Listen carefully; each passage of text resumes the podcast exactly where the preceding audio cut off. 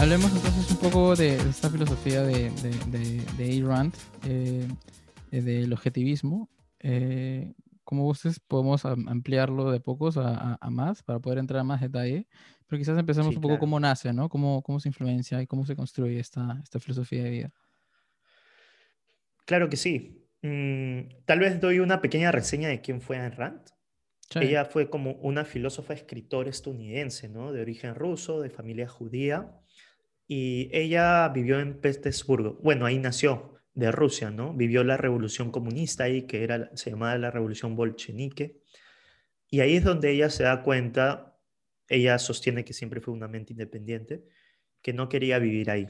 Al final decide irse a los Estados Unidos para buscar un mejor futuro y llevar a cabo sus proyectos, ¿no? Al final se termina convirtiendo en una novelista, en una escritora, y en una filósofa, ¿no?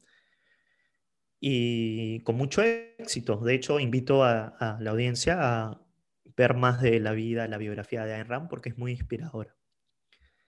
Así que un detalle importante de ella es de que no solamente creó un sistema filosófico llamado objetivismo, que voy a hablar en un rato, sino también habló de la importancia, en primer lugar, de la filosofía y poniendo al objetivismo como una buena filosofía. Y algo que rescato mucho de ella, no solo es su éxito, sino que a través de lo que he leído de ella y las personas cercanas a ella, es una persona admirable porque no solamente eh, creó una filosofía que es un gran logro en la humanidad, sino que ella actuaba de acuerdo como pensaba, de acuerdo a la filosofía que había creado. Entonces era totalmente consistente su filosofía, así como ella como ser humano, ¿no? Ese es un poco la, la de, de, hecho, ese, es una, ese es un atributo bastante, como dices, una, virtud bastante buena, ¿no? El ser consecuente con, con, tus pensamientos y con tus acciones. Es una persona constante. Sí, es difícil, ¿no? Es difícil, pero ella es la que sostiene de que eso es totalmente eh, posible y que ella es un ejemplo de ello, ¿no? Ella actúa de acuerdo a cómo piensa. Y por eso en sus novelas ella proyecta justamente el objetivo de su, de su ficción, de sus novelas, es proyectar al ser humano ideal. Entonces ella proyectaba ahí el ser humano como podría ser y debería ser. Tiene una frase muy interesante de una de sus novelas donde dice de que ella trata, o eso es lo que refleja, ¿no? Al ser humano como un héroe en la vida, que siempre quiere llevar sus ambiciones eh, a cabo, ser una persona con integridad, independiente, honestidad y productividad, entre otras cosas. ¿no? Y eso lo plasma ella en El Manantial, en varias de sus novelas, pero las principales, El Manantial y La Rebelión de Atlas. ¿no? Y ahí, en mi caso, tuvo un gran impacto, ¿no? Eh, esa, leer eso, eso de Rand. Me cambió la vida. Chévere. Qué bueno. Cuéntame un poco entonces cómo, cómo desarrolla un poco más esta filosofía que tanto, tanto impacto ha tenido, sobre todo en tu, en sí, vida. claro. Bueno, en primer lugar, eh, decir la relación que hay entre la novela que leí y la filosofía que entendí al leerlo, ¿no?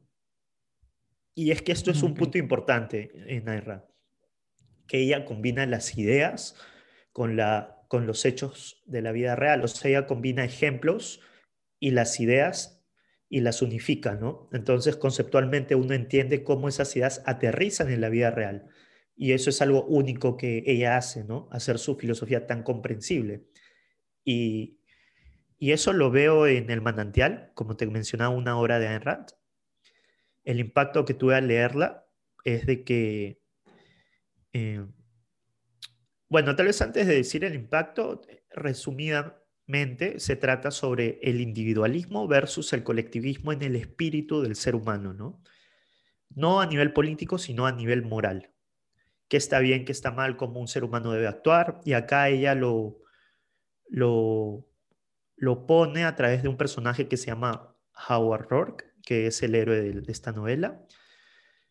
Y prácticamente él ahí se proyecta el ser humano en él como podría ser y debería ser, ¿no? Y se enfrenta, en, si leen la novela se enfrenta constantemente con gente que quiere destruirlo, con gente que quiere mantener la tradición y las estructuras sociales, convencionales, y tratan de, de corromperlo, ¿no? Entre otras cosas, y él durante la historia se mantiene siempre con sus ideales y el resultado de eso es totalmente positivo, ¿no? No digo más para no crear un spoiler, pero lo que sí puedo decir es que el impacto que tuvo eso en mi vida, tuvo un gran impacto, me cambió la vida porque entendí la importancia de, la, de tener una filosofía práctica basada en la naturaleza del ser humano y basada en la realidad. Me hizo entender conceptualmente el poder y la gloria de la mente del ser humano. O sea, la mente del ser humano es la fuente de sus logros y,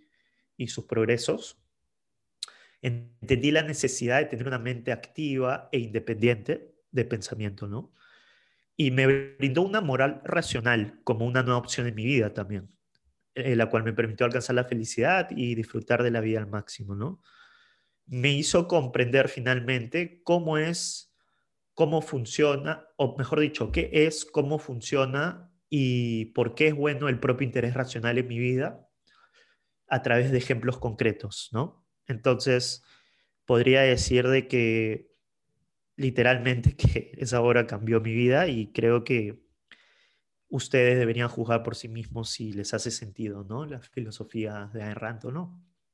Creo que es un, un gran... ¿Tú crees, que, ¿Tú crees que alguien se puede llevar un poco esa esa pizca de, de, esa, mm, de ese impacto a través del libro de, de, de Found Hate, no me acuerdo cómo era en español. La... Sí, el manantial. Eh, Yo creo que totalmente. Sin saber, sin saber de, de objetivismo específico, ¿no? Sin, sin, entender los conceptos de realidad, eh, porque no sé si eso está es descrito específicamente en el libro, que tengo entendido que es más, más un libro como una novela. Exacto. Muy buena pregunta, porque yo creo que sí, totalmente. Ese es el objetivo por el cual yo cuando recomiendo eh, leer objetivismo, que empiecen por las novelas de ficción, porque justamente ahí es cuando un ser humano ve implementado, aterrizado en la vida de una persona, ¿no? Cómo influye el día a día, la vida cotidiana, cómo esto se pone en la práctica y lo ve para lidiar con estos problemas existenciales. Entonces, por eso yo digo, lo mejor es ir y ver que tú mismo veas cómo funciona esto. Y de acuerdo a eso, si quieres tener mayor profundimiento, profundidad, perdón, puedes ir a, las novelas de no ficción, donde ya explica toda su literatura, ¿no? En manera conceptual, conceptos, definición y cosas así. Pero definitivamente, miren cómo en la práctica funciona. Eso es lo, lo grandioso en esta filosofía justamente y en sus novelas. Chévere, chévere. Luego, después de unos años, ella a través de, de, esto de igual libros y ensayos, es cuando ya empieza poco a poco a desarrollar más tangiblemente la, filosofía, el sistema de filosofía descrito como, como objetivismo, ¿no? Que en algún momento lo lanza, lo publica como tal, o es algo que simplemente se, se acumula en el tiempo y que poco a poco lo, lo, lo nombra o, llega el momento en que dice, esta es mi teoría del objetivismo? Es una muy buena pregunta. Mira, Ayn Rand, antes de escribir su, la novela de, de La rebelión de Atlas, que es su, la novela más grande donde implica toda su filosofía, cómo la mente funciona en la existencia, en todos, en todos los aspectos, es ahí donde ella, antes de poder escribir ese libro, ya tenía que tener su sistema, digamos, formulado, ¿no? Mm. Ella durante el tiempo, antes de esa novela, empezó a reunir, a escribir y con la acumulación eh, sacó al final su teoría, ¿no? O sea, le llevó claramente un tiempo hacerlo. Eh, pero cuando ya escribe su obra más importante, ya la, la, tenía definida antes de escribirlo, ¿no? Lo mm. curioso es de que Ayn Rand se vuelve filósofa no porque ella quería ser filósofa, sino porque ella, eh, antes de poder escribir su novela con el ser humano ideal, se daba cuenta de que ninguna moralidad que te ha ofrecido eh, los filósofos en la existencia hacía, tenía, digamos, sentido o no, no podía plasmarlo en el ser humano ideal, porque siempre, normalmente la filosofía será más antihumano, anti-realidad, anti-conocimiento, y se dio cuenta que ella necesitaba crear una filosofía pero no de la nada, sino basado en la realidad para recién poder eh, escribir sus novelas, ¿no? Y lograr ese objetivo de crear al ser humano como un héroe, como podría ser y debería ser, ¿no? Eh, idealmente, y que es totalmente posible. Así que es súper interesante ese punto. Chévere, chévere. Y qué difícil y qué riguroso. Em, muchos pensarían que, ok, quiero hacer el libro, porque imagino que, quizás esa era su, su iniciativa, ¿no? Eh, hablar sobre este, este hombre ideal y en el proceso llegarse, llegar a, ese planteamiento riguroso y curioso, intelectual de qué tanto, qué tanto profundizo sobre esto, hasta llegar al punto de estudiar una carrera para poder cumplir tu objetivo, ¿no? Que es porque me dices que no, no necesitaba estudiar filosofía. No había estudiado antes algo, creo, ¿no? Tengo entendido que era inmigrante en Estados Ella estudió filosofía y, historia en la Universidad de Petersburgo, si no me equivoco, en Rusia. Pero igual tuvo que estudiar otra vez varias cosas, ¿no? Porque mm. la filosofía, eh, ella tenía que descifrar muchas cosas y ver qué filósofos eran buenos y cuáles malos. Y así ella formó de acuerdo eh, su propio logro intelectual en la filosofía, ¿no? Pero requirió, me parece, más profundidad después de haber estudiado en la universidad, ¿no? En, la filosofía también. Le tomó varios años, de hecho. Y ella ha sido un genio, ojo, porque eh, cualquier otra persona no podría ni en dos días lograr lo que ella, ni, nunca ni siquiera, porque ella tiene una capacidad única, digamos, es como que diría un genio de genios, la llamo yo, porque aparece cada miles de años. Para mí, personalmente, lo que ella ha logrado ha sido muy bueno para la humanidad porque ha dado una opción a la humanidad para de vivir de una, con una moralidad, digamos, realmente basada en la realidad, ¿no? Y no, y no que sea anti-vida, anti-realidad, anti-conocimiento, sino todo lo contrario. Expliquemos un poco, expliquemos un poco una vez el concepto de objetivismo. Eh, me encanta el concepto, el énfasis de, de realidad que le, que, que, que, le pone esta, esta teoría porque es difícil para que empieces a entender estos conceptos de realidad, hay que entender un poco de principios, no fundamentos de conocimiento, este, metafísica, ¿no? O sea, preguntarse como qué que, no es realidad, qué sí es realidad, qué existe, qué no existe. Así que empecemos explicando. sí, claro. O sea, Ayn Rand em, primero empieza desde la importancia de la filosofía, ¿no? porque ella entiende de que antes de acatar una filosofía, uno tiene que entender por qué es importante. Y es que a lo largo de los años, la mayoría de filósofos han sido malos, han tenido malas ideas, la mayoría.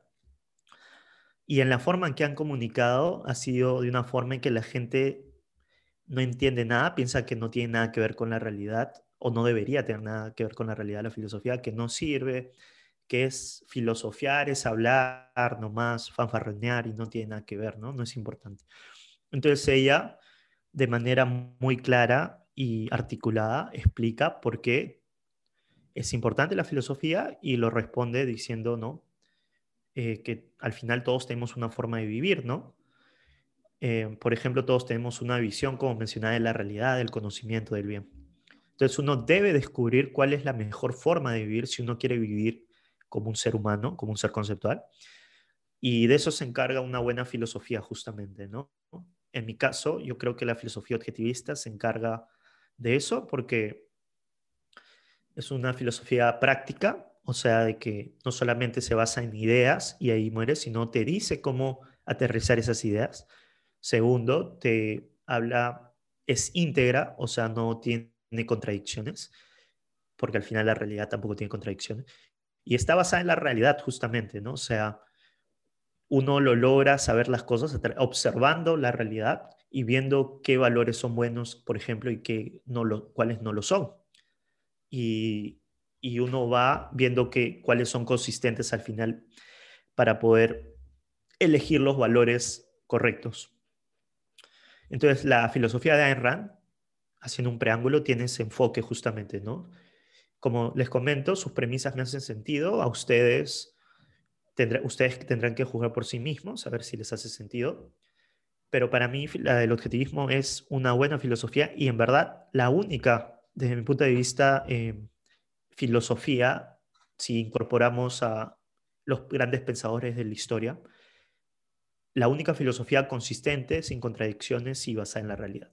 Así que antes de entrar un poco a qué es el objetivismo, comentar que finalmente la filosofía trata los temas más cruciales de la vida del ser humano, así como también la batalla de ideas de los filósofos es una batalla de la mente del ser humano. Y si uno no las comprende, son, son los más vulnerables a los peores de ellos. Porque cuando uno no adopta una buena filosofía, lo que va a pasar es de que uno va a agarrar la filosofía de su entorno, ya sea de la universidad, de la escuela, de los padres, mm. de las revistas, de los periódicos, la televisión, etc.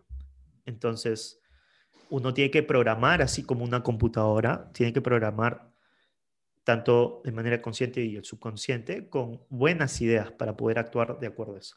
Dicho eso, el objetivismo es un sistema filosófico integrado, un conjunto de ideas que definen los principios por los cuales el ser humano debe actuar, pensar y actuar si quiere vivir como un ser humano. Es una filosofía, se llama una filosofía para vivir en la Tierra, porque cada principio se deriva de los hechos observables de la realidad y los requisitos, requisitos demostrables de la vida y la felicidad humana.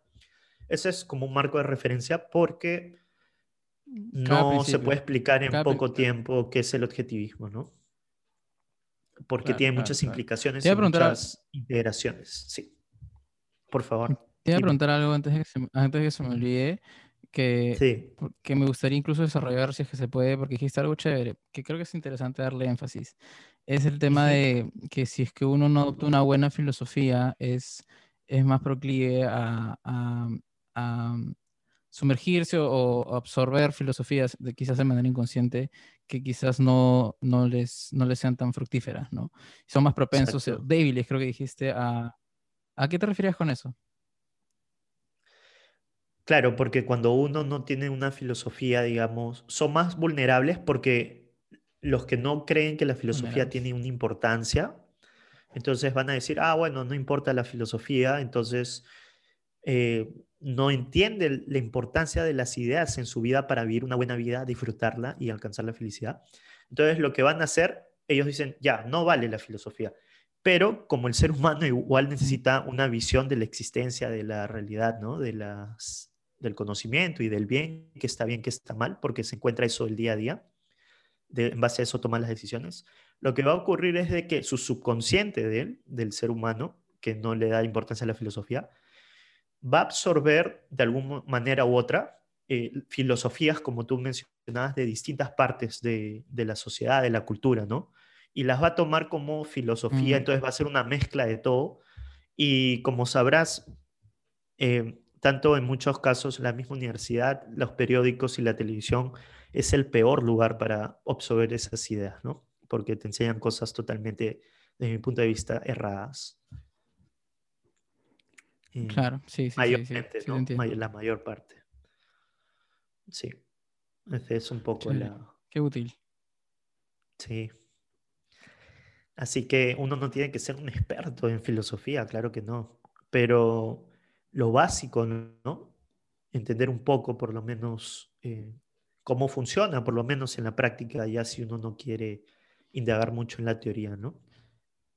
Claro, me gusta ese tema de, pensar en cómo te afectan las ideas, o sea, cómo te afectan tus propias ideas, incluso, ¿no?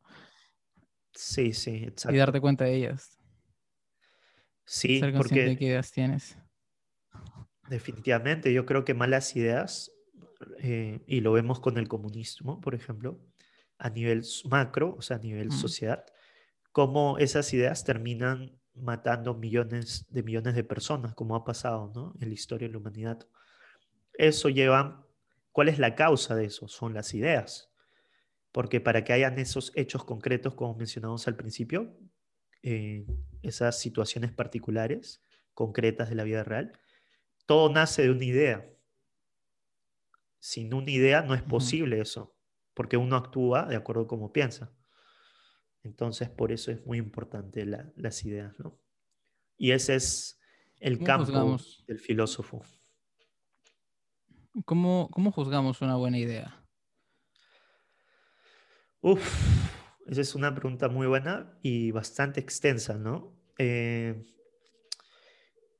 en poco tiempo te podría decir, así de manera súper resumida, de que uno tiene que evaluar, eh, en primer lugar, como requisito, prerequisito es tomarse las ideas en serio, evaluar cada palabra y de esa manera ver si es en favor de la vida o es en contra de la vida, ¿no? Yo creo que uno tiene que ver cuál es la naturaleza del ser humano como un ser conceptual y creo que la idea tiene que estar plasmada de una manera que uno lo pueda ver en la, en la existencia, en la realidad, por ejemplo, y validarlo con la misma. Por ejemplo, si uno piensa de que el placer es y conozco gente así, que el placer es el estándar de valor para lograr la alcanzar la felicidad.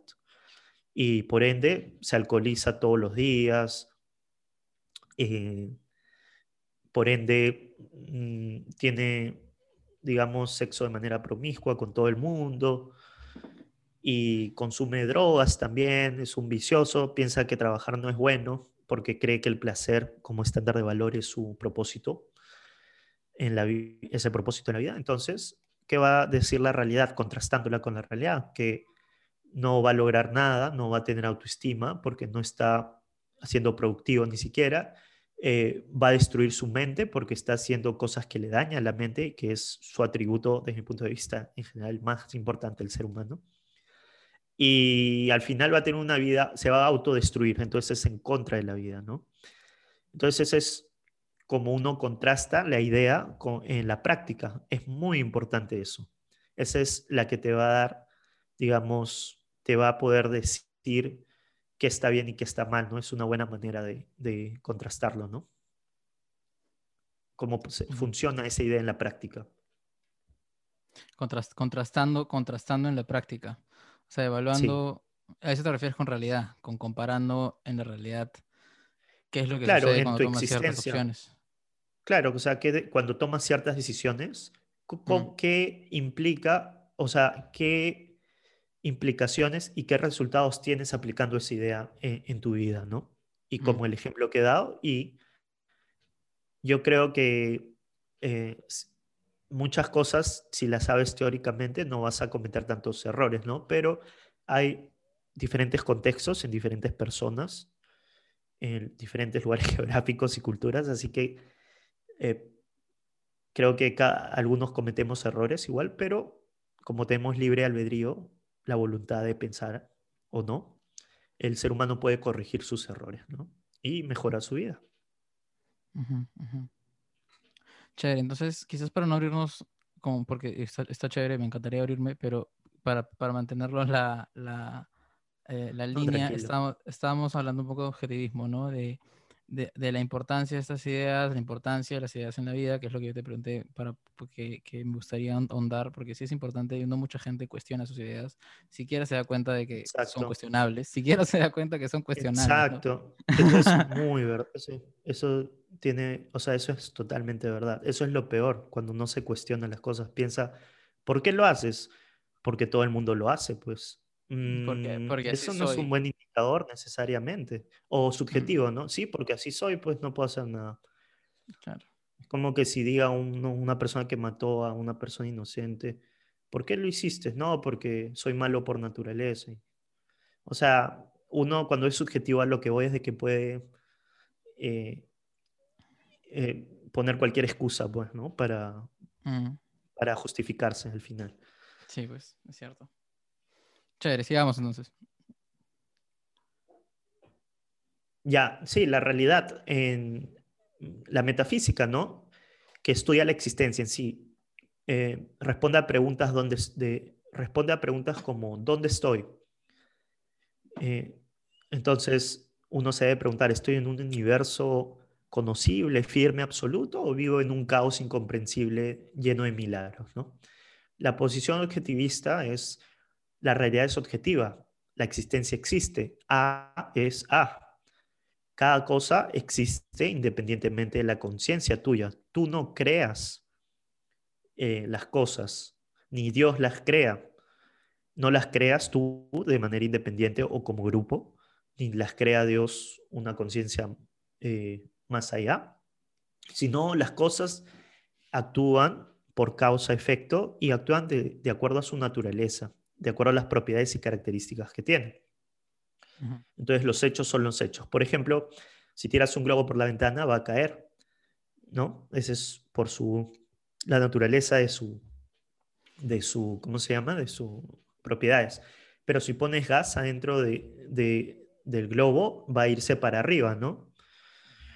De la igual manera, no puedes endulzar tu café con ácido, ácido muriático, por ejemplo, ¿no? Tienes que hacerlo con azúcar. Cada uno tiene, o sea, tiene ciertas propiedades que hace posible eh, que puedas eh, endulzar tu café, en este caso. Entonces, el objetivismo desde la realidad rechaza eh, el subjetivismo, o sea, tanto humano como su, supernatural. Sino dice de que el ser humano lo que tiene que hacer es, a través de su conciencia, observar la realidad, cada uno es independiente, ¿no? Y ver cómo funciona y, y acoplarse, ¿no? Para poder garantizar su supervivencia y mejorar su vida en sí. Perdón que te Entonces, Perdón que te interrumpa. Solo para, para, para, mm, aprovechar el proceso de la explicación de objetivismo, ¿cuál es el contexto de por qué estamos hablando de la metafísica detrás? Sí, estamos hablando de la metafísica. Eh, a ver si la audiencia, ¿no? ¿Alguna vez se han sentido con preguntas existenciales? ¿Alguna vez se han preguntado si viven en un universo, digamos, eh, conocible, que tiene leyes naturales, o vivimos en un universo, digamos, que conspira en contra tuyo, por eso a veces te va mal, por ejemplo, ¿no? O que no puedes realmente percibir. El objetivismo sostiene que no, que la realidad es indiferente a ti, o sea, ni bien ni mal. La realidad simplemente existe. Ahora, ¿por qué es importante saber estas cosas antes de indagar un poco más en esto? porque de acuerdo a eso van, a darse cuenta la importancia de las ideas que tienen eh, en la vida de un ser humano, ¿no? Por ejemplo, si vives, si piensas que vives en un caos incomprensible, tu actitud va a ser de miedo, porque vas a pensar de que el mundo conspira en contra tuyo, que no puedes dominarlo ah, y que el mundo al final este, conspira, como te decía, y tus decisiones se van a basar en ese miedo, en esa angustia, ¿no? Entonces, tal vez no vas a ser tan ambicioso, no te vas a ser tan emprendedor, vas a jugar siempre a la más segura. Eh, va a influir tu forma de vivir al final y al cabo, ¿no? Ese es un mm. poco el contexto.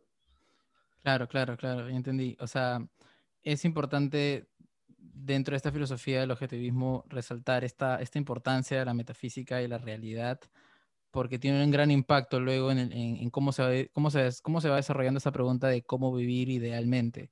¿no? Y, creo que es más conveniente, o, por lo que voy entendiendo, es conveniente vivir en, una, en un mundo en el cual percibas una realidad que es objetiva, una realidad que está ahí, que existe, que es incuestionable y que nos conviene entenderla para luego tomar decisiones en base a esta realidad.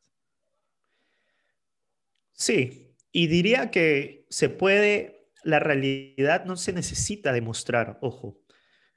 El método, en este caso filosófico, no es que se pueda demostrar, porque la realidad solamente se muestra. O sea, en mi caso yo no puedo demostrarte que existo porque existo. O sea, es autoevidente, ¿me entiendes?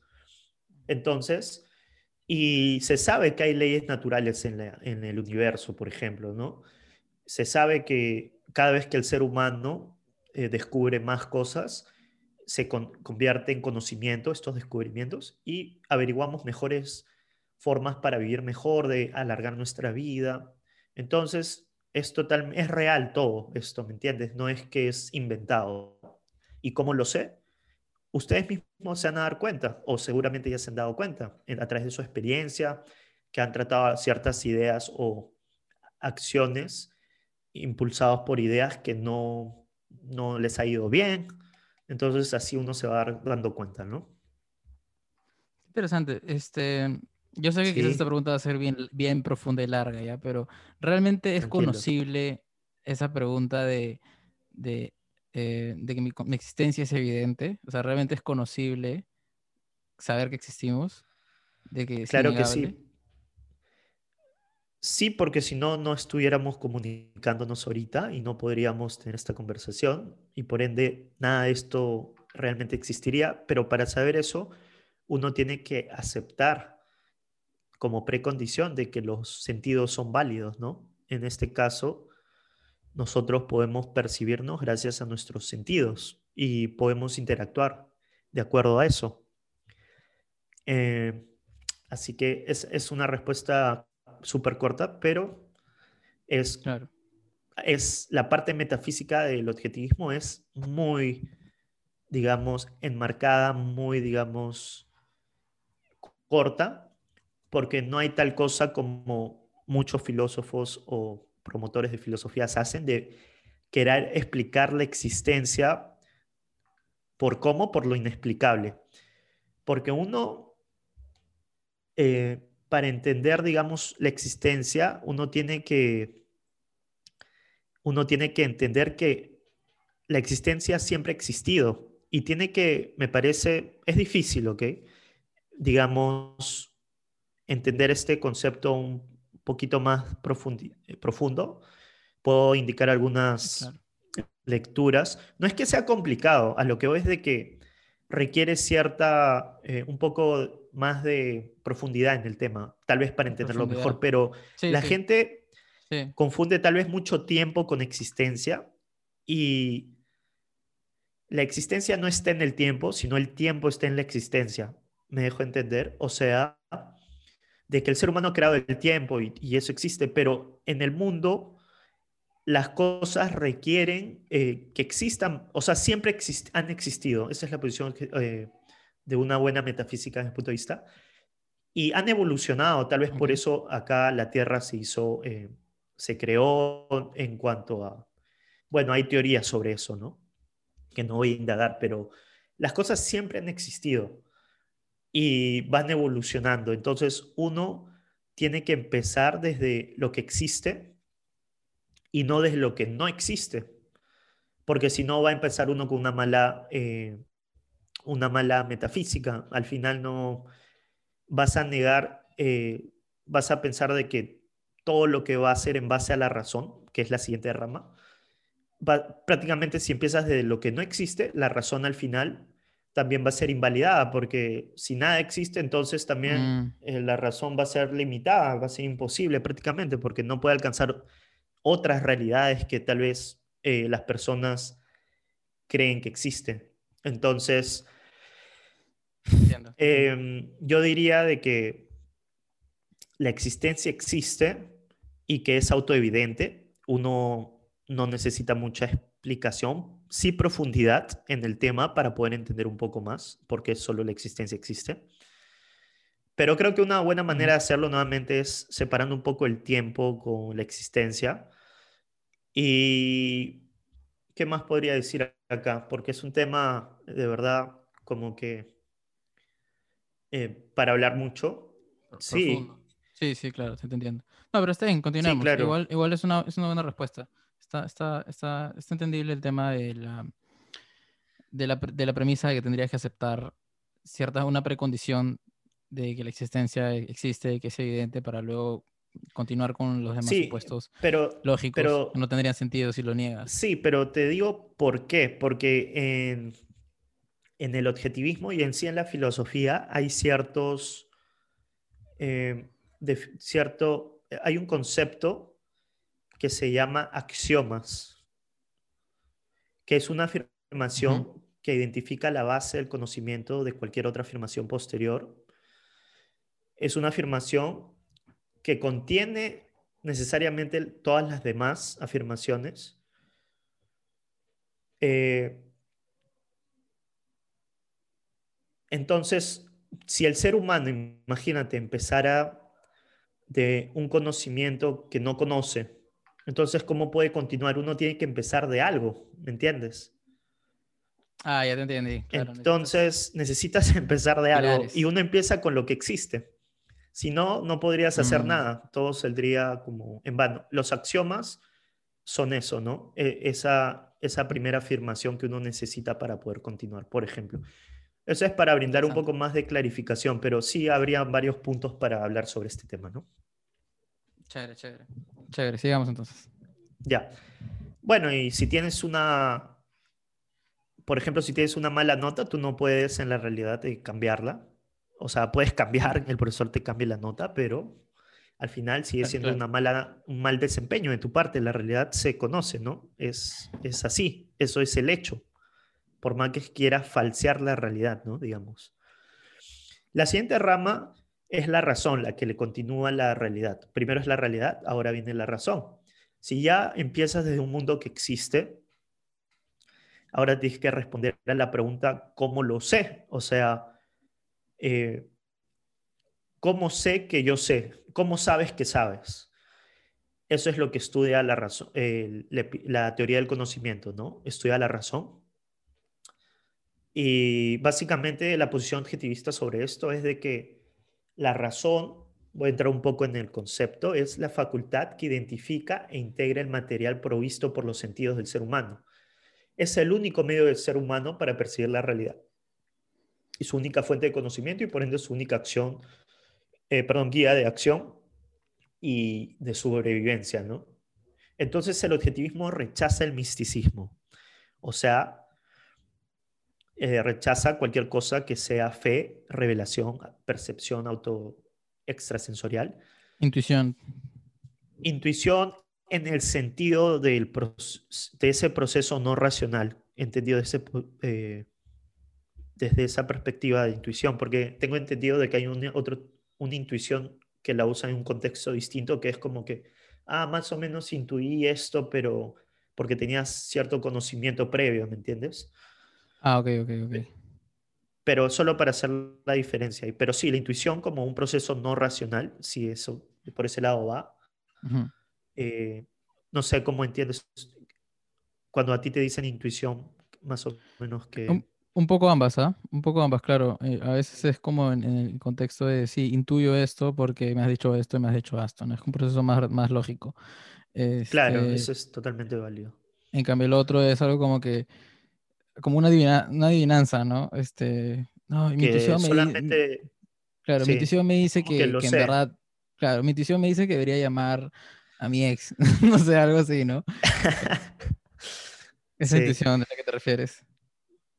Sí, y, y bueno, yo diría que la, justamente la razón empieza con la evidencia de los sentidos como válidos, ¿no? Si niegas los sentidos, que en mi caso son autoevidentes, entonces estás negando, digamos, prácticamente el prerequisito para entrar al campo de conocimiento, ¿no? Y como te decía antes, sin este precondición uno no puede siquiera eh, atreverse a tener realmente conocimiento, porque necesitas de ello para poder adquirir, eh, por ejemplo, empezar con el proceso, en el proceso de la razón que empieza eh, primero con la observación, de ahí con la formación de conceptos. Estos conceptos son objetivos porque nuestra forma o mejor dicho, los conceptos es una forma de organizar la data sensorial, o sea, lo que percibimos, y de ahí se hace uso de la lógica, ¿no? Entonces, es el, es el resultado de usar la razón como método de conocimiento y por ende puedes confiar en tus conclusiones. Eh, y puedes tener certeza de las cosas, ¿no? Entonces, el objetivismo también rechaza el escepticismo, no sé si habrás escuchado cuando dicen las personas que dicen, pucha, yo no creo en nada realmente, ¿no? O sea, nada es como que realmente cierto. O sea, son escépticos. Ok, en un, nivel extremo. En un, nivel extremo. ¿No? Este, porque a veces es como que sí, soy escéptico de los fantasmas. ¿no? Pero el, que te refieres es al escéptico que, dice todo Correcto. De acuerdo. Exacto. Bueno, el objetivismo sostiene de que la realidad, la realidad y por ende la verdad se puede llegar a la verdad porque la verdad es objetiva y es racional. Y eso eh, radica en la relación adecuada entre la mente, o sea, la conciencia que percibe y que percibe a través de los sentidos y la realidad, la existencia. Lo que tiene que hacer el ser humano es mirar hacia afuera y observar usando el método correcto. Entonces, por ejemplo, la verdad de que ahorita nosotros estamos hablando y somos dos personas ah, y apenas acabe la llamada, siempre va a ser dos personas. Esa es una verdad que uno puede saber eh, sin, si lo ubicamos en tiempo y espacio y queda esta conversación grabada, siempre va a ser que hemos sido dos personas ahorita hablando de esto en, este, en, este, en este room de Zoom, por ejemplo, ¿no? Es un hecho. Es un hecho y se puede saber, es la verdad. Bueno, eso es un ejemplo simple, pero es una forma de que uno, uno este, consigue la verdad, ¿no?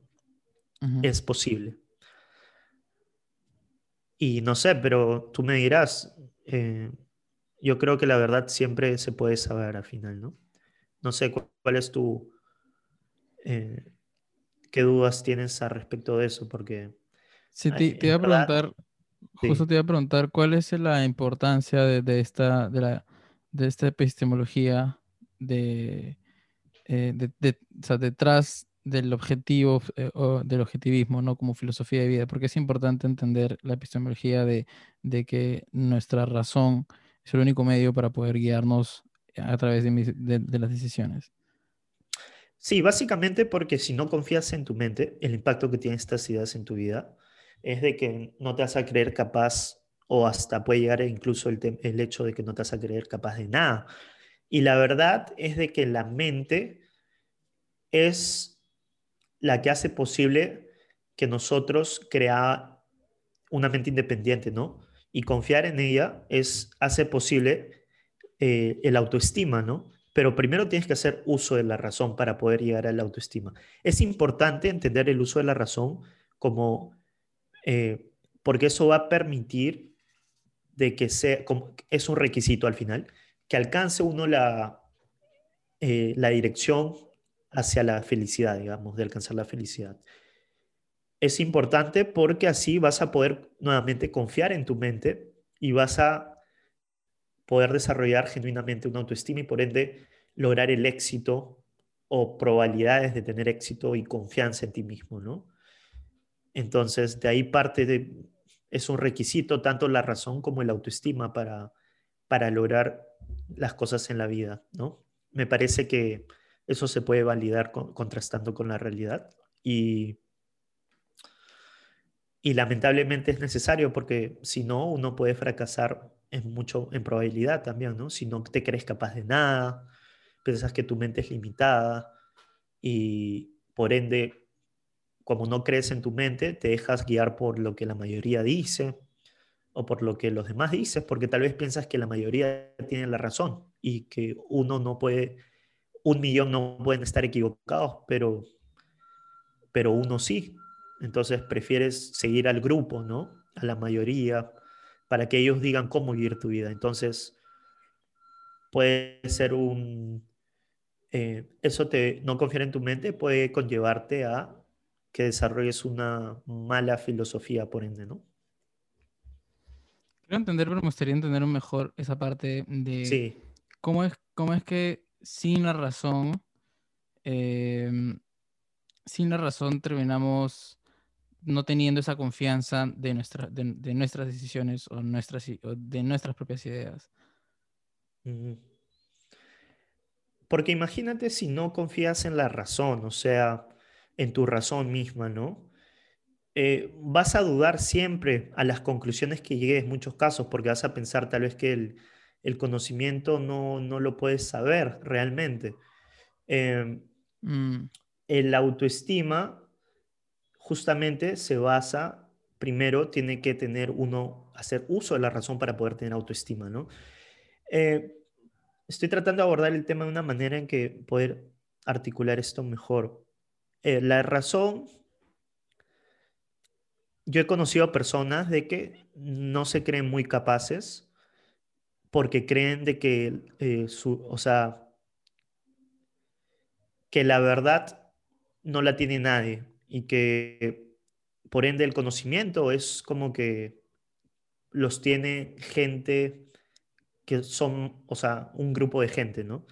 Entonces lo que sucede es de que al final mm. ellos terminan dándole la razón a o pensando de que son limitados y que tienen que aceptar la verdad de otras personas y considerarlo eso como el estándar, ¿no? Entonces, te perjudica mucho a la hora de tomar decisiones porque no, como no confías en la razón, terminas tomando decisiones eh, o influyendo eso, influye eso en otras personas, ¿no? Lo que dicen otras personas. Pero si tú sabes que la razón es tu medio para poder llegar a la verdad, a la certeza, entonces vas a decir, bueno, puedo saber cómo funciona esto y ya no te causa angustia porque tú mismo lo puedes lograr. Más o menos. Claro, es como si tener, razonar y, o tener, tener, o sea, creer en tu, creer, utilizar la razón te empodera en el sentido de que te permite tener mayor certeza de, tus decisiones, ¿no? O sea, te, te hace como responsable de tu, de, tu, de tu futuro, ¿no? Y tú sabes tienes, la capacidad que para puedes poder confiar. Amarlo. Sí, exacto. Mm. Y sí, al final eh, es también muy destructivo no usar la razón y creo que lo vemos en todo el mundo, tanto a nivel personal como a nivel sociedad, porque no es identificar tu naturaleza como ser humano y tu, lo que te diferencia a ti del resto de seres humanos, que es tu capacidad de raciocinio. Entonces, cuando tú no actúas, cuando un ser humano no actúa de acuerdo, o un, ser vivo en general, no actúa de acuerdo a, su naturaleza y siendo su medio de supervivencia también, es básicamente eh, es autodestructivo porque al final no vas a poder funcionar eh, como quisieras. la razón te permite eh, tomar esas decisiones que, se necesitan, ¿no? drásticas, existenciales en la vida. Y si estás dispuesto a dejar a un lado eso para lidiar con esos problemas existenciales de la vida, situaciones de la vida real, es prácticamente eh, tirar la, toalla, prácticamente es predisponerte a fracasar probablemente, ¿no? Mm, entiendo. Renuncias a tu capacidad de control, ¿no? Renuncias a, que tú eres, como tú dijiste al inicio, creo, ¿no? Con esas creencias de que eres un resultado de, un universo que confabula contra ti versus más bien es una realidad en la cual tú puedes tomar decisión y, y razonar ante ella para, para, poder influenciar. Y puedes percibirla, es real, tú puedes percibirlo y puedes hacer eh, el mundo en base a eso tuyo, ¿no? Tienes que saber cómo funciona nada más. No es que está todo en contra tuyo y, eh, y que conspira, ¿no? No, no. Nada que ver. Es indiferente a ti, tú tienes que ver, tú tienes que actuar, activa, ser activo y de mente activa, ¿no? Chévere, genial regresando de nuevo al tema del objetivismo y, continuando con, la, explicación que, que, vamos avanzando. Sí, claro. Em, bueno, de ahí hablamos de la siguiente rama. Primero hablamos de la realidad, que la posición objetivista es A es A, lo que existe, existe. Segundo punto eh, es de la teoría del conocimiento, de cómo sabes que sabes el ser, eh, la posición objetivista es de que la razón es un absoluto. Entonces, realidad y razón, desde la perspectiva objetivista, es un absoluto. La tercera rama, que es la tecnología, eh, es la ética o la moral, que prácticamente es un código de valores, el cual guía las, elecciones y acciones del ser humano con el fin de dar un curso, eh, una guía en su vida, ¿no? En sí. Entonces, en esta rama, la posición objetivista, bueno, antes de decir la posición objetivista, la ética, lo que quiero decir con esa definición es, significa qué está bien, qué está mal. ¿El ser humano debe alcanzar la felicidad como su objetivo o la autodestrucción? ¿Tiene que vivir por sí mismo o tiene que vivir para otros? Entonces, la posición objetivista acá es que cada individuo es un fin en sí mismo no es un medio para los fines de otros y viceversa tampoco. Eh, debe existir por sí mismo sin sacrificarse, debe perseguir su propio interés racional, su propia felicidad.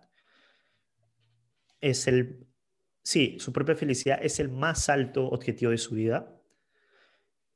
Y, y bueno, sí, tiene libre albedrío el ser humano, ¿no? Puede elegir, puede pensar o no pensar. Y cuya racionalidad es su virtud principal la racionalidad, eh, lo cual significa todo el uso de su mente al 100%, porque al final el ser humano sobrevivió por el uso de la razón.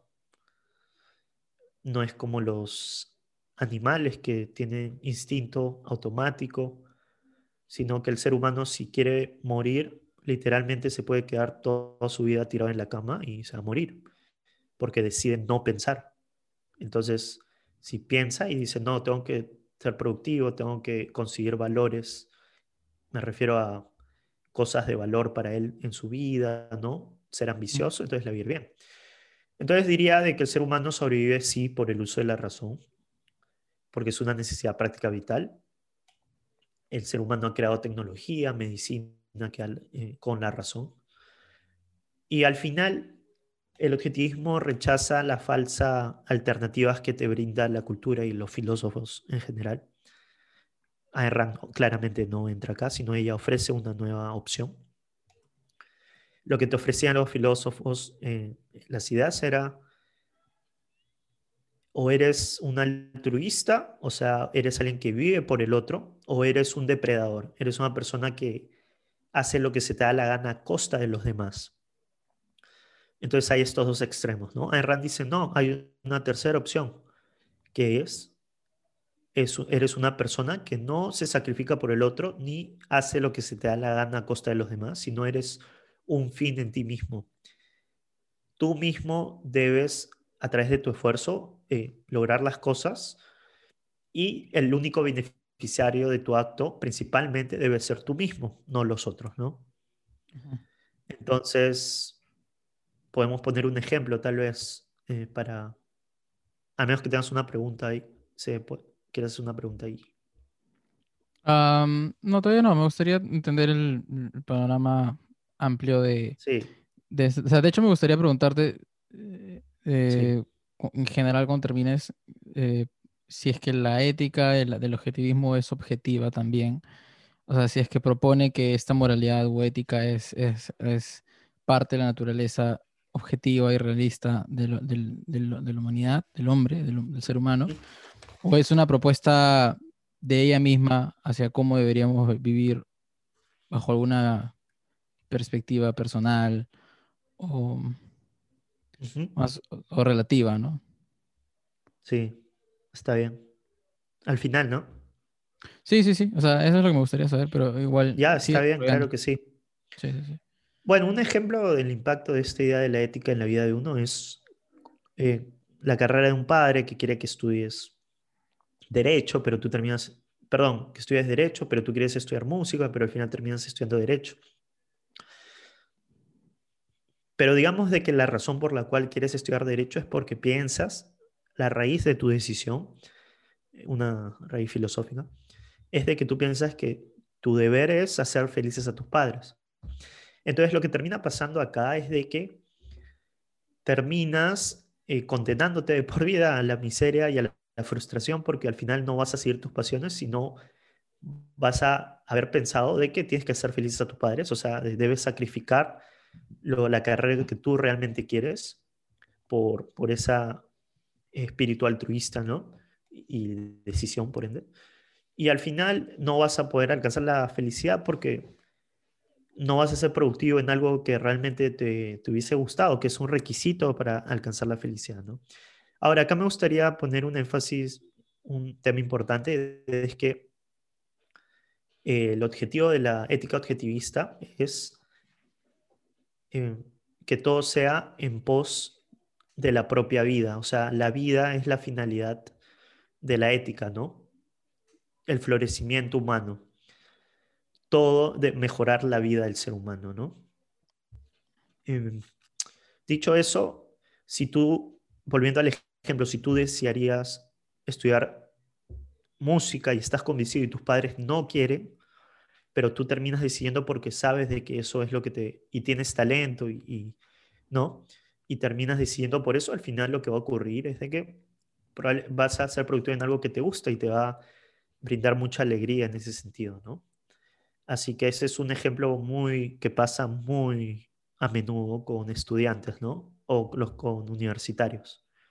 Eh, entre el papá y quien toma las decisiones y eso, ¿no? Ahí la ética pro, en el sentido de que busca el mayor beneficio de la vida es intentar buscar la mejor decisión para ese objetivo, para vivir mejor. Exacto, o sea, cada acto del ser humano, o sea, lo que es moral, en otras palabras, es lo que es eh, el estándar de valor, en otras palabras, es la vida del ser humano. La propia vida, no me refiero en general a la vida, sino tu vida, mi vida. Ese es el estándar de valor, lo que suma a tu vida para, para que sea mejor. Eso significa, eh, lo que cual significa, cuáles son los requerimientos fácticos de tu vida establecido por tu naturaleza, ¿no? Esa es un poco la visión de objetivista. Pero, o sea, no, entendí entonces cuál es la, la postura ética del, eh, del, objetivismo. Esta parte que, es el hecho de, ponerte a ti bajo eh, como fin mismo, ¿no? Que es la, forma en la que en lo que lo escribía. Ese es la, como el, pilar detrás de su ética. Eh, el pilar de su ética es es, o sea, habría que leer, digamos, la ética objetivista, pero en un resumen así súper corto es de que eh, el ser humano, el estándar de valor en primer lugar es la propia vida del individuo, de cada uno de nosotros, nuestra propia vida y que agrega a tener una mejor vida y a conservarla y a disfrutarla y alcanzar la felicidad. Ah, y acá eso es lo que está bien, ¿no? O sea, lo bueno es eso, basado en qué es lo bueno para uno mismo. Y ser moral consiste, desde la perspectiva objetivista, en ser egoísta. Pero o, no me refiero a lo que convencionalmente se, se entiende por egoísmo, que es hacer lo que se da la gana por, a los demás, sino egoísmo en el sentido de que eh, sigues tus propios intereses racionales, ¿no? En eso consiste. ¿Y cómo sé que es del propio interés? Mirando los hechos de la realidad. O sea, mira y usando la razón. ¿Qué es a favor de ti? O sea, ¿qué es bueno para ti? Ser productivo es bueno. Ser íntegro, honestidad, eh, justicia, entre otras, es de tú debería ser de tu propio interés si quieres vivir como un ser humano y como un ser conceptual. Eh, no pensar no debería ser de tu propio interés. ¿Por qué? Porque vas a darte cuenta los efectos de evadir el pensar en tu vida. Entonces se puede validar objetivamente el propio interés contrastando eh, la naturaleza del ser humano y lo que requiere para, para poder sobrevivir y lidiando con la realidad, ¿no? Este mismo. Ah, podemos desarrollar escenarios, escenarios de esta, de esta aplicación ética desde la postura objetivista, como para que alguien pueda, pueda llevarse una idea de cómo aplicarlo, porque al final se trata de, de, justamente entender, saber, saber qué es bueno y qué es malo, ¿no? Al final eso es la ética, ¿no? ¿Qué, qué es, qué es bueno y qué es malo? Eh, desde esta postura, ¿cómo podríamos llevarlo a un escenario o escenarios en los cuales el objetivismo te da, este, esta, esta, perspectiva desde su ética beneficiosa para, su filosofía de vida? O sea, poner más ejemplos, más en ese sentido, tal vez.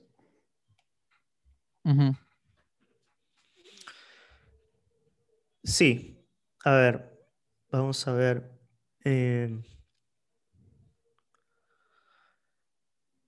Mira, voy a empezar contrastándolo un poco con otro tipo de formas de ver la ética para que de esa manera uno se dé cuenta tal vez cómo funciona más la ética. Claro, la diferencia. Mira, en el tema altruista o en el tema del depredador, pongamos un ejemplo concreto de los depredadores que rechaza la ética objetivista, ¿no? Es, por ejemplo, los políticos. Los políticos, muchos de ellos son corruptos, muchos de ellos hacen lo que se le da la gana a costa de los demás, al fin y al cabo, con el dinero, entre otras cosas. Y lo que vemos es que la gente que evade la realidad, o sea, como Toledo, por ejemplo, que él piensa que él evade, él mismo se cree, pues su diálogo de que él es una, wow, ¿no? Una persona eh, a destacar. Uno puede evadir la realidad, pero no las consecuencias de evadir la realidad. Y en el caso de él es de que uno ve que es una persona lo nota cuando habla, ¿no? Que definitivamente no puede alcanzar la felicidad si su vida está llena de mentiras. ¿Cómo lo sé? Te preguntarás. Porque cuando una persona, y hay, esto lo vemos en novelas o películas también, ¿no? Cuando hay una persona que está constantemente evadiendo la realidad, está tratando de sacarse de encima una mentira y tras de otra, y evadir una mentira te conlleva a mentir más y al final termina en un círculo vicioso que no tiene salida, es vivir prácticamente eh, escondiéndote, es vivir con angustia todo el tiempo, esperando siempre que te van a descubrir y que saben que eres una... Eh, que, eres alguien que ha cometido un error, pero más allá de eso, tú mismo sabes, en este caso Toledo, por ejemplo, que ha cometido eh, ha, dicho mentiras, ha estado siempre falseando la realidad y lo sabe cada vez que se mira al espejo. Cuando quiere vivir en esta realidad, él sabe lo que está haciendo, pero la sigue evadiendo. Y eso el, causa acción. Cuando uno evade la realidad, al final lo que va a ocurrir es de que va a vivir siempre escondiéndose, pues, para poder, que no lo descubran, ¿no? Y vive en un tormento, en un, una tormenta mental ahí, pues, todo el tiempo. Hasta cuando mira a sus hijos, no puede mirarlo a los ojos porque un momento, un segundo que esté en la realidad, en esta, sabe que vive en, un torbellino, en, en una tormenta, pues, ¿no? Por otro lado está el altruismo, que es las personas que están convencidas, como María Teresa, por ejemplo, de Cancuta, para poner un ejemplo, porque realmente no creo que haya una persona que literalmente viva por los demás, porque su propia naturaleza de nosotros no nos va a permitir ir a ese extremo, pero sí hay momentos en los que tomamos decisiones que de vez en cuando nos sacrificamos, tal vez, ¿no? O tomamos una decisión en base a cómo beneficiar al otro y no en base a uno mismo. Claro. Por malas razones me refiero, pero eso lo vamos a ver en un momento. Pero María Teresa de Cancuta es un buen ejemplo del altruismo porque ella representa ella vivió su vida de una manera, digamos, ayudando a los demás. Eh, y porque, bueno, al final tengo entendido que era multimillonaria por todas las donaciones y eso, pero pasaba mucho tiempo en las calles, pues, ¿no? Durmiendo ahí en, en los pisos también a veces, viendo por los más necesitados. ¿Y qué sucede ahí? De que esa ética, esa moralidad es desde el punto de vista objetivista y mi entender, es destructivo porque eh, estás considerando el beneficiario de tus propios actos sea la otra persona. ¿Qué tiene mal de eso? De que tú siempre actúas de acuerdo a lo que la otra persona piensa o necesita, perdón, es básicamente que vives bajo el la, afirmas, eh, la premisa de que la justificación de la existencia del ser humano es la otra persona, eh, es vivir por el otro, por el prójimo, y no es uno mismo.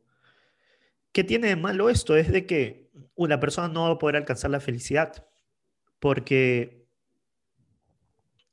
uno para alcanzar la felicidad, uno tiene que estar convencido de, que tiene que seguir su propio, eh, su propio interés en primer lugar, porque lo requiere como, un ser humano, ¿no? y, y si no, va a tener esto un impacto, digamos, en la forma en que vive. Pues, ¿no? Vemos a Teresa Cacuta que vive siempre en escenarios miserables, pues, ¿no? En mucho sentido, para con gente. En, o sea, no es vivir la vida, sino no es reconocer los valores que ella misma necesita para florecer como ser humano, sino es sacrificar sus valores más altos como ser humano y dedicarse a lo que los demás necesitan. Entonces, su filosofía no es, como te darás cuenta, estamos hablando del estándar de valor moral de la vida, es el ser humano, la ética objetivista propone eso. Pero ella está haciendo lo contrario, su estándar de valor no es su propia vida como ser humano, sino es la muerte, porque se está orientando o está direccionando hacia ese lado, está direccionándose hacia, hacia, no lo que ella necesita, los valores que ella necesita para poder eh, vivir lo mejor posible, sino está basándose hacia todas sus acciones sean direccionadas hacia lo que otras personas necesitan, ¿no? Entonces, lo que ocurre cuando uno tiene una mente así es, es que eh, rehusas o te niegas te rebelas en contra de tu propia naturaleza y por ende vas a, no vas a poder vivir lo mejor posible, ¿no? Sino vas a vivir así en una contradicción constante, no a favor de tu vida, sino en contra de ella. Porque al final es, si realmente piensas en esa premisa de que la justificación son otras personas, entonces todos tus actos van a estar motivados solo por eso, ¿no? Y no vas a terminar viviendo tu vida, sino vas a terminar viviendo la de los demás. Eh, entonces, por eso se sostiene todos los valores del ser humano, tanto a nivel material como espiritual. Espiritual no me refiero en el sentido religioso, sino en el sentido de la conciencia del ser humano, tienen que ser ganados. Y para eso el ser humano tiene que hacer un esfuerzo intelectual, mental, para poder lograrlos, ¿no? Nada es inmerecido. Entonces, para poder lograr lo que requiere su naturaleza, necesita actuar de acuerdo a lo que le pide.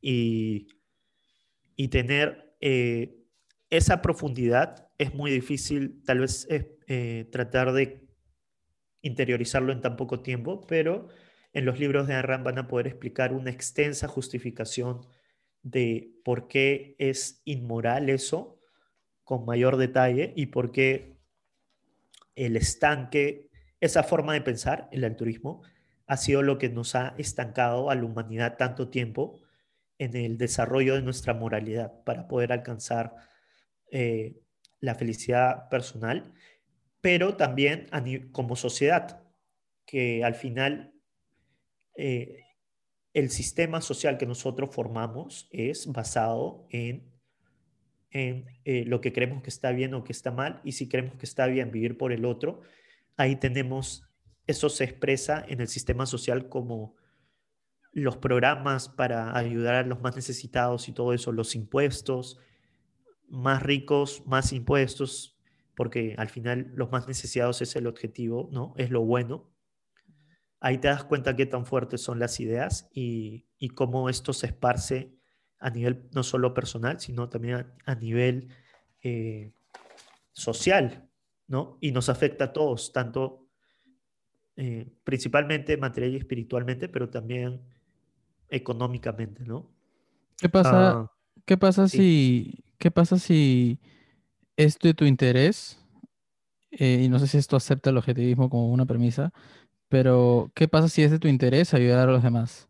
O sea, y poner, poner este en primer lugar a los demás, no, no desde un punto de vista tan dicotómico como que es o totalmente ellos o totalmente yo, ¿no? O sea, igual yo creo que esa es una, esa es una perspectiva muy extremista de ver la realidad, ¿no? De como que si fuera o blanco y negro. Em, pero a, eso voy, ¿no? O sea, ¿qué, qué, qué pasa si es que mi interés es, por ejemplo, poner poner este, la felicidad de los otros, no como, no como una guía total de vida, como te digo, no tan, no tan dicotómico, pero sí que acepte la posibilidad de que, se, de que sea una decisión ética en, diversas condiciones. ¿no? O sea, que hacer felices a los otros sea tu principal, digamos, motivación. O sea, la, En determinados contextos, ¿no? A eso me refiero con no una guía totalista de la vida, sino en determinados contextos. Claro, si es yo que, diría... si es que es de tu interés, si es que es de tu interés. Lo que, sí, lo que pasa, sí, como es el estándar de la vida de uno, el estándar de valor desde la perspectiva eh, objetivista, yo respondería con una pregunta. En diferentes contextos de tu propio interés, hacer felices a otros, eh, más que, o sea, por encima de tu propia vida, o sea, sacrificar tu vida para solamente vivir con el objetivo de hacer felices a otros, yo diría que no es posible porque eh, no es posible poner tu, tu, vida como algo secundario, digamos, ¿no? Entonces, tú puedes intentar hacerlo, como María Teresa de Cancuta, por ejemplo, ¿no?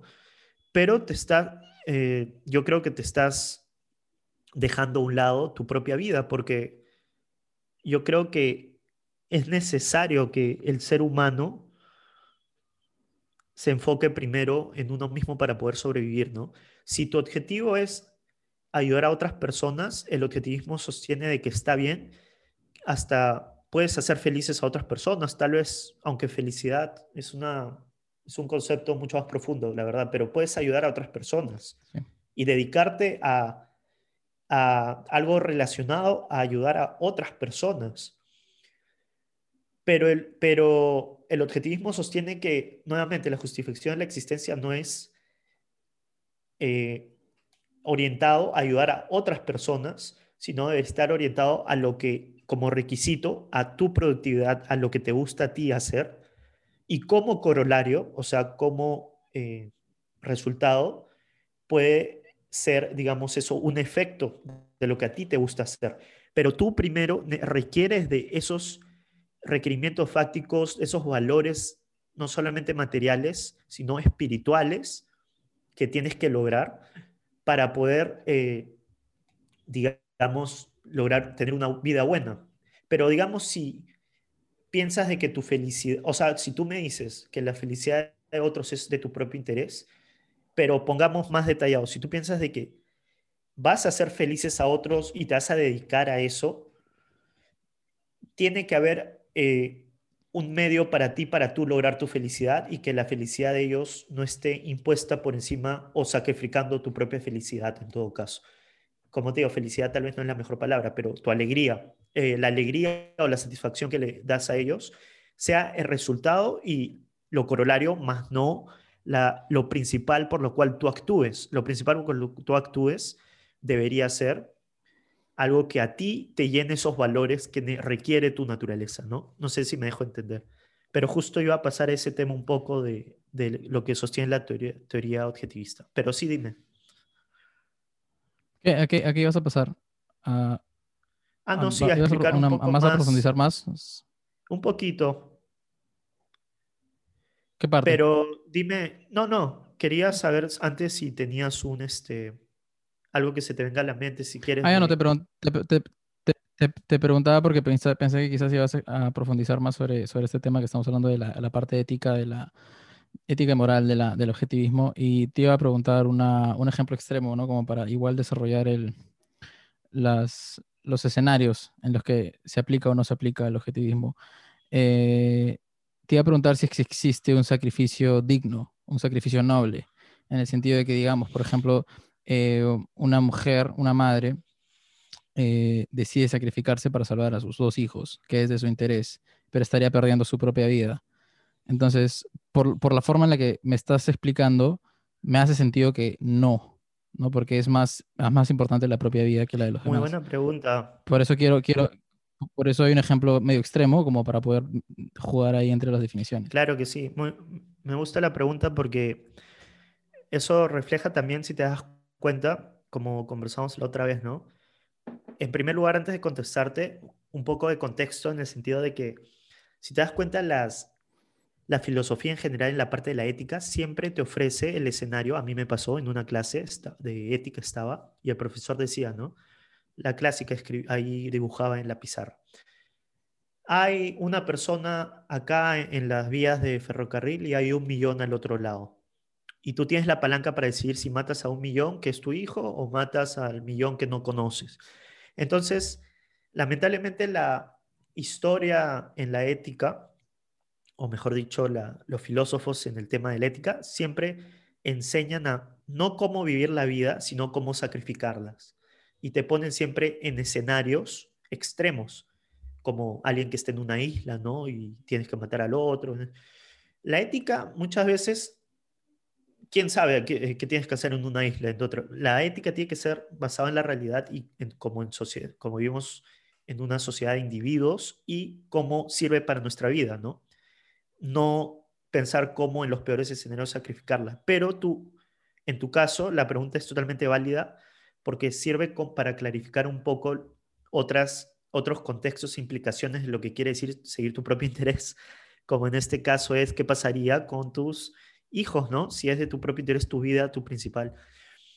Esa es muy buena pregunta. De hecho, yo diría de que es totalmente válido eh, que des la vida por tus hijos si, por ejemplo, eres una madre.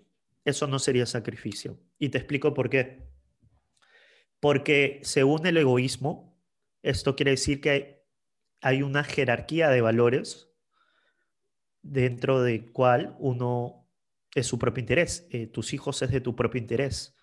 Tus seres queridos, si son buenos, tus padres, tus hijos, tu esposa, esposo, son de tu propio interés. Entonces tú vas a tratar de conservar tu propio interés y de sacrificar a, digamos, a intereses menores por intereses mayores. Por ejemplo, si tu vecina, el esposo, la esposa de tu vecino está mal y tu esposa está mal, y tú tienes una medicina y se la das a la del vecino, eso sería un sacrificio, porque estás poniendo eh, un valor mayor, que en este caso es tu esposa, por debajo de un valor menor, que en este caso es la vecina de, tu vecino, la esposa de tu vecino. Eso es un sacrificio. Pero en este caso, la, mujer, eh, los hijos tienen un gran valor para la, mujer, digamos, ¿no? Tiene... Mm. ¿ah? Tiene un... No, no, sí entendí. Entonces tiene, como tiene un gran valor para ti y tú sabes que si te quitan esos valores que representan lo más alto en tu vida o de las cosas más altas en tu jerarquía de valores, sabes que probablemente vas a vivir una vida, o sea, muy triste, porque ya no vas a tener tus valores más grandes. Yo personalmente diría, seguiría viviendo y tratar de buscar, o sea, cómo vivir la vida, entre otras cosas, sí pero creo que totalmente válido los que no quieran vivir, porque si realmente han perdido y es tan fuerte el dolor que, eh, que deciden no, no, no vivir, o sea, viven, pero no disfrutan de la vida porque tienen un dolor tan grande. Pero yo trataría de seguir viviendo, ¿no? Y saliendo adelante, entre otras cosas. Es fácil decirlo desde acá, pero a lo que voy es eso, que no sería un sacrificio, porque ellos son lo más importante en tu jerarquía de valores, son parte que hacen feliz tu vida, digamos, ¿no? Claro, claro. Entonces, eso es, totalmente contextual también, eh, el contexto. Ese es el tema que, que, me llevo y entiendo un poco mejor ya la, el, concepto de tu, tu, interés, que no necesariamente tu interés es egoísta desde que yo me interesco a mí, sino mis intereses dentro de mi escala de valores, que a veces pueden, ser, pueden ser escenarios externos a mí. Sí, y recomiendo totalmente leer por qué en la virtud del egoísmo de Ayn por qué ella empieza con el concepto, es muy interesante, por qué ella redefine el concepto egoísta. No lo puedo explicar acá porque sería poner muchas cosas en la mente de, las personas para una primera vez, pero es, ese fue el primer libro que yo leí y me cambió la vida totalmente porque era como que, wow, me hizo abrir los ojos de viendo una ética que yo jamás, o sea, siempre pensaba, la tenía ahí escondida, pero no la relucía porque decía, no, esto no, no está bien, ¿me entiendes? Pero una vez que alguien lo explicó con tanto detalle en este libro, me di cuenta de que esa es la guía y ese es totalmente eh, de acuerdo a mi naturaleza, ¿no? Entonces, la teoría objetivista diría de que el bien es un aspecto de la realidad relacionado al ser humano. y tiene que ser descubierto, no inventado por el ser humano, sino descubierto. Como una Ah. naturaleza, como una naturaleza, como una propiedad inherente en nuestra propia naturaleza, el bien. Eh, no entendí bien esa parte, ¿cómo? Eh, que decías que em, Rand proponía que, el, el- que este bien debería ser descubierto por el hombre y no inventado. Entonces a eso me refería, a eso me refería con que, que es Exacto. este, que es descubierto. O sea, descubierto en el sentido de que es algo Descubierto em, en la realidad. O sea, en la realidad, en su ver, propia natural, en su, en su propia naturaleza del hombre. de acuerdo a su naturaleza, en la realidad, observar qué valores están bien y qué, y qué valores están mal, ¿no? Eh, uno tiene que ver, digamos, es, eh, en esos... El otro día estaba poniendo un ejemplo, ¿no? De, en base a que uno toma las decisiones, ¿no? Una esposa de que... eh, bueno, no sé si es necesario decir el ejemplo, pero para no irme un poco, tal vez mencionar de que, que si el ser humano, digamos, desde la perspectiva objetivista, genuinamente se guía por la razón, sabe que se atenta contra los hechos de la realidad, esto va un poco en lo que estamos hablando ahorita, es autodestructivo. Y la autodestrucción no es del propio interés del ser humano, si uno quiere vivir como un ser humano. Entonces tiene que ver qué valores realmente lo suman, como por ejemplo, eh, pensar, como hablábamos, es algo bueno para el ser humano, de acuerdo a su naturaleza, como su eh, atributo distintivo, ¿no? El raciocinio. Suspender su conciencia no es de su propio interés. Si quiere, si te das cuenta, todo esto lo estoy hablando, eh, es un tema tal vez un poco más profundo, pero estoy tratando de brindar un poco de clarificación al tema de que no cualquier cosa es de tu propio interés. Claro. Sino, tú puedes decir que es de tu propio interés consumir drogas, por ejemplo. Pero como es anti, o sea, va te, puede tener un impacto en, tu mente, eh, te desenfoca la mente para trabajar en muchas ocasiones, te vuelve un vicio, te destruye la vida, entre otras cosas. La realidad te va a decir de que no es de tu propio interés si quieres vivir como un ser conceptual y hacer- tener una buena vida, digamos, ¿no? A lo que voy es de que sí, el propio interés es objetivo también, se puede definir objetivamente porque los valores son objetivos. La razón eh, puede lidiar con la realidad que es objetiva también y la forma, el proceso de pensar también es objetivo. Se puede lograr eso. Entonces,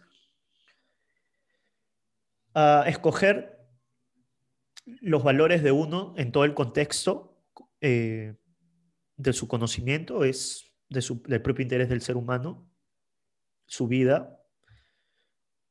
Actuar im- impulso del momento, la satisfacción momentánea, no es del propio interés, sin ver las consecuencias en el largo plazo, por ejemplo. Ah, vivir como un ser productivo es del propio interés del ser humano. Me parece que es un requisito. Lo que tú quieras, de preferencia en lo que te gusta hacer, pero es por lo cual también somos productivos, llenamos esos valores, pero también producimos el dinero, que es algo que nos necesitamos para sobrevivir, ¿me entiendes? Claro.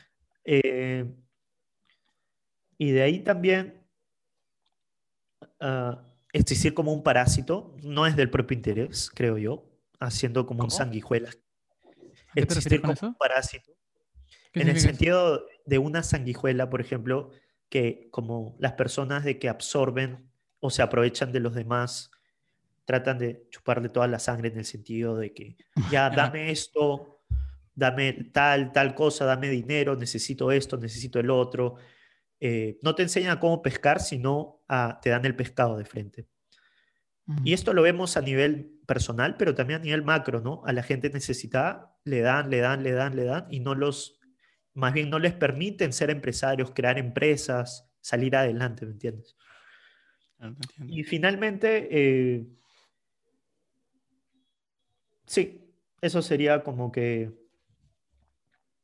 guiado por la razón, todo ese tema de, de de escoger los objetivos de un ser humano para su propio beneficio. Y ese es un poco el contexto, ¿no? Para que quede un poquito más claro, tal vez. ¿Quede un poco más claro? Sí, sí, definitivamente que sí. De hecho, este, me, me gustaría quizás repetir esta, esta, este espacio para, para ahondar más quizás a más futuro con otros temas, porque tengo, tengo entendido sí, claro. hay, dos, hay dos pilares adicionales, ¿no? Del objetivismo, que es la política y la estética, ¿no? Que es lo que no hemos hablado aún. Sí. Sí, no soy un especialista en la estética, pero la política la conozco mejor, pero podemos mencionarla y hablar del tema, también sería súper interesante. Chévere. Em, quizás para no profundizar y, también, de hecho, el objetivo es llevarse un, panorama más amplio y, atractivo sobre el objetivismo. Eh, de, qué, ¿De qué manera, em, de qué manera mm, se articulan estas dos partes que nos faltan y en general estas cuatro este, pilares del objetivismo? ¿no? Porque es que Ayn desarrolla su, el, el, objetivismo detrás de estas cuatro estos cinco pilares. Em, según entiendo la pregunta, es ¿por qué usar esas ramas? O sea, ¿por qué son, porque son importantes estas cuatro, estos cuatro pilares dentro de la teoría del... Cinco, perdón. Estos cinco pilares dentro de la teoría del objetivismo. Claro, o sea, en primer lugar, como que me parece que a, a lo largo de la historia de la humanidad siempre se han acatado estas ramas, ¿no? Tanto la metafísica, la teoría del conocimiento, la ética, y la política y la estética. ¿Por qué? Porque uno siempre, el ser humano, digamos, eh, digamos que un ser humano, lo primero que se pregunta, los estudiantes o la gente que está escuchando que le interesan las ideas, eh, ¿qué es el universo? ¿no? Es lo primero, ¿dónde estoy? ¿Me encuentro en un universo eh, el, el cual es real o no? ¿Que puedo percibir o no? De ahí la segunda pregunta, de acuerdo a eso se va a basar mucho la actitud que uno tenga a la vida, ¿no? Segundo, haciendo un mapeo acá, la teoría del conocimiento es en base, ¿cómo sabes que sabes? ¿Tienes ideas innatas antes de nacer o tú mismo puedes escoger qué ideas sí eso no? Tienes libre albedrío, tienes voluntad para poder escoger eh, pensar o no pensar. De eso va a definir un poco la confianza, el autoestima también que desarrolles, la ambición, el, éxito, perdón, que tengas en, tu vida, ¿no? Eh, y la ética es un poco el tema, ya, bueno, ya tengo la, la, realidad, ya sé dónde estoy y ya sé cómo lo sé. Entonces la ética, la tercera, de acuerdo a eso, voy a decir que, que está bien y que está mal. ¿Cómo puedo saber qué está bien y qué está mal y si debo seguir mi propia felicidad o no? Y de acuerdo a qué está bien y qué está mal, ya podemos tener un sistema social, que es la cuarta rama, la, política, en el cual todos vivimos de una manera pacífica y cada uno es libre de pensamiento, ninguno viola los derechos individuales del otro, pero, y las leyes son objetivas, están basadas de acuerdo a lo que está bien y qué está mal contrastado con la realidad y, la, y, lo que requiere el ser humano, ¿no? Así que en este caso, bueno, si la posición objetivista es el capitalismo radical o capitalismo puro, mejor dicho, como opción. Y finalmente es la estética, ¿no? Que estudia el arte, que prácticamente responde a las preguntas, ¿qué constituye una buena obra de arte? Cualquier tipo de arte, ya sea esculturas, pinturas, eh, música, teatro, cine, etc. ¿Y por qué es importante el arte? Porque eso ayuda, brinda combustible eh, espiritual al ser humano y le ayuda a disfrutar de la vida, ¿no? Porque puede ver en cosas concretas pensamientos abstractos hechas, por ejemplo, en esculturas que lo inspiran y le brinda alegría para poder este, en su vida en general, porque representa algo, ¿no? De lo que quiere mostrar esa escultura, por ejemplo. Ese es un ejemplo muy breve de las últimas dos. Pero sí, el arte es... ¿Qué tal te, ¿Qué tal te ha parecido esta, esta charla, este breve resumen sobre, sobre el objetivismo, que de hecho es medio profundo, pero es, es, es, sí. es entretenido aprender un poco sobre esto? Sí, me pareció interesante porque creo que no hay mucho de esto, de esta promoción de las ideas y, y no se ofrece mucho esta opción de, de filosofías para que la gente conozca. Me parece interesante las preguntas que se han hecho también porque me ha ayudado también a orientar un poco mejor la conversación, a, explicarla un poco mejor, que es un poco difícil eh, entrar en muchos detalles cuando uno es nuevo a estas ideas, porque las personas, el ser humano en sí, no puede retener tantas cosas en la mente, ¿no? Así que eh, trato de ser algo muy general, pero no muy específico tampoco, porque eh, la gente no, no, no, lo va a entender, ¿no? Porque yo lo puedo entender porque ya lo he interiorizado y llevo mucho tiempo en esto, o sea, un tiempo. Pero tengo que poner, hay que, como nos ponemos en la mente de, del otro, hay que ser empático en ese sentido para que sea efectiva la comunicación, ¿no? Así que me ha parecido bien para hacer eh, una primera charla y, y necesario también porque esa es parte de mi trabajo, promover las ideas y, que la gente misma al final no trato de convencer a nadie, sino que las personas mismas juzguen por sí mismas y que ellas mismas tomen las decisiones que ellos piensen que es mejor. Porque de eso se trata al final, ¿no? Claro, Ricardo, de nuevo muchas gracias por, por, tu tiempo, por tu espacio. Em, si es que una última pregunta sería si es que la gente quizás sea, le pareció interesante el tema de objetivismo y quisiera saber un poco más dónde puede encontrar más información sobre, sobre esto y en todo caso quizás también eh, detrás de tus, tus cuentas eh, o lo que publicas, ¿no? Sí, claro. Bueno, en primer lugar, recomendaría que vayan directo a la fuente que es Ayn Rand, la autora, filósofa y escritora, y pueden encontrar sus trabajos en español también. Eso es bueno, no solamente en inglés. Y como otra opción, donde un canal, un video podcast donde yo promuevo el objetivismo es, es la segunda opción. Los invito a mi website y a mi, mi, mi canal de YouTube, que es ricardostime.com, que seguro ahí van a ver por ahí el enlace, donde prácticamente promuevo nuevamente, valga la redundancia, esta filosofía y ofrece prácticamente una guía de cómo disfrutar de la vida, ser la mejor versión de uno mismo y tener la mejor vida posible en todo sentido, no solamente material, pero también espiritual.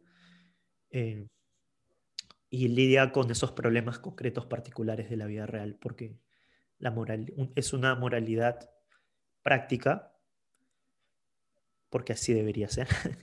y también enseño a cómo comunicar estas ideas objetivistas, ¿no? Para los que eso ya es para personas que ya tienen un poco más de, conocimiento de objetivismo, pero no. Eh, los invito también a mi canal si quieren ver videos, contenidos sobre esto y profundizar más. Chévere, Ricardo. Bacán, genial, me encantó. Muchas gracias por tu tiempo y nada, nos volvemos a ver para continuar otro día con a extender el tema y una segunda charla. Muchas gracias por la invitación. ha sido un placer estar acá.